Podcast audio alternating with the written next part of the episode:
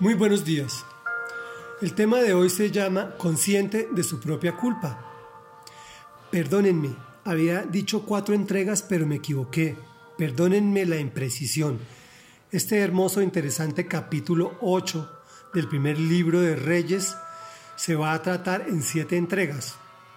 En contexto, al finalizar la construcción, Salomón traslada el arca al nuevo templo, realiza un servicio generoso, alaba a Dios, lo invita a morar en este y ora por el pueblo así. Cuando en el país haya hambre, peste, sequía o plagas de langostas o saltamontes en los sembrados, o cuando el enemigo sitie alguna de nuestras ciudades, en fin, cuando venga cualquier calamidad o enfermedad, si luego cada israelita consciente de su propia culpa extiende sus manos hacia este templo y ora y te suplica, óyelo tú desde el cielo donde habitas y perdónalo. Trata a cada uno según su conducta, la cual tú conoces, puesto que solo tú escudriñas el corazón humano. Así todos tendrán temor de ti mientras vivan en la tierra que les diste a nuestros antepasados. Trata de igual manera al extranjero que no pertenece a tu pueblo Israel, pero que atraído por tu fama ha venido de lejanas tierras. En efecto, los pueblos oirán hablar de tu gran nombre y de tus despliegues de fuerza y poder. Cuando ese extranjero venga y ore en este templo, óyelo tú desde el cielo donde habitas y concédele cualquier petición que te haga. Así, todos los pueblos de la tierra conocerán tu nombre y al igual que tu pueblo Israel, tendrán temor de ti y comprenderán que en este templo que he construido se invoca tu nombre. Señor, cuando saques a tu pueblo para combatir a sus enemigos, sea donde sea, si el pueblo ora a ti y dirige la mirada hacia la ciudad que has escogido, hacia el templo que he construido en tu honor, oye tú desde el cielo su oración y su súplica y defiende su causa.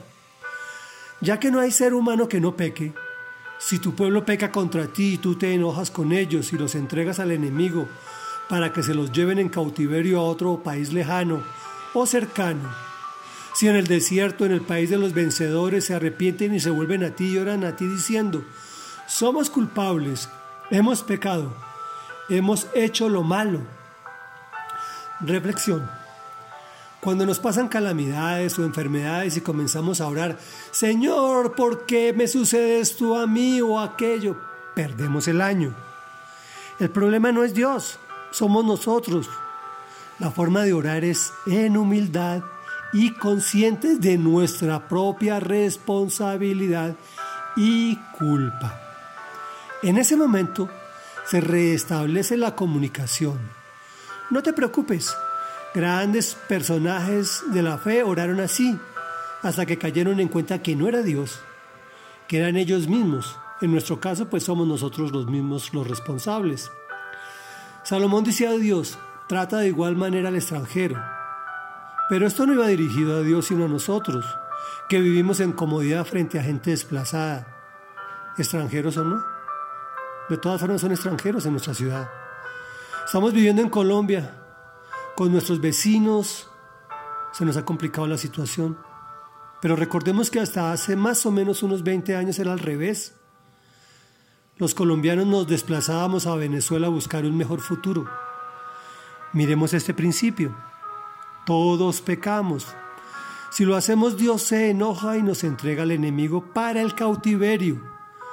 Si nos arrepentimos y volvemos a Él y oramos, Él nos perdona. Pero tú me dirás, pero Carlos, ahora no pasa eso. Y yo te digo, ¿y qué son los bancos? Las tarjetas de crédito, los compromisos, las deudas, los medios de comunicación diciéndote todo el tiempo la felicidad se consigue a través de que compre esto y aquello. Si eso no te envuelve y te lleva a un cautiverio emocional y económico. Conclusión. Arrepentirnos del mal manejo de nuestros recursos. Recordemos que todo es del Señor.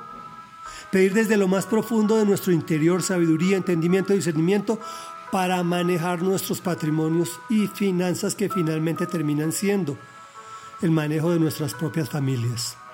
Oremos. Amado Dios nuestro, Santo, Santo, Santo. Continuamos orando para que nos dé sabiduría, entendimiento y discernimiento, Te lo pedimos en el nombre poderoso de Jesús. Adicionalmente te pedimos perdón por echarte la culpa de nuestras torpezas. Hoy reconocemos y venimos conscientes de nuestra propia culpa por el pecado y por nuestros actos. Suplicantes venimos a ti pidiendo liberación de la esclavitud financiera. Hemos pecado faltando a tus principios económicos, especialmente el diezmo, el cual nos protege de ataques del enemigo, amado Rey Dios. Protege nuestro patrimonio, nuestras familias. También te pedimos nos eduques para tener mayor compasión con los extranjeros desplazados por la violencia, en todos sus géneros, especialmente por la violencia política, de odios, te lo pedimos en el nombre que es sobre todo nombre, en el nombre poderoso de Jesús. Amén y amén.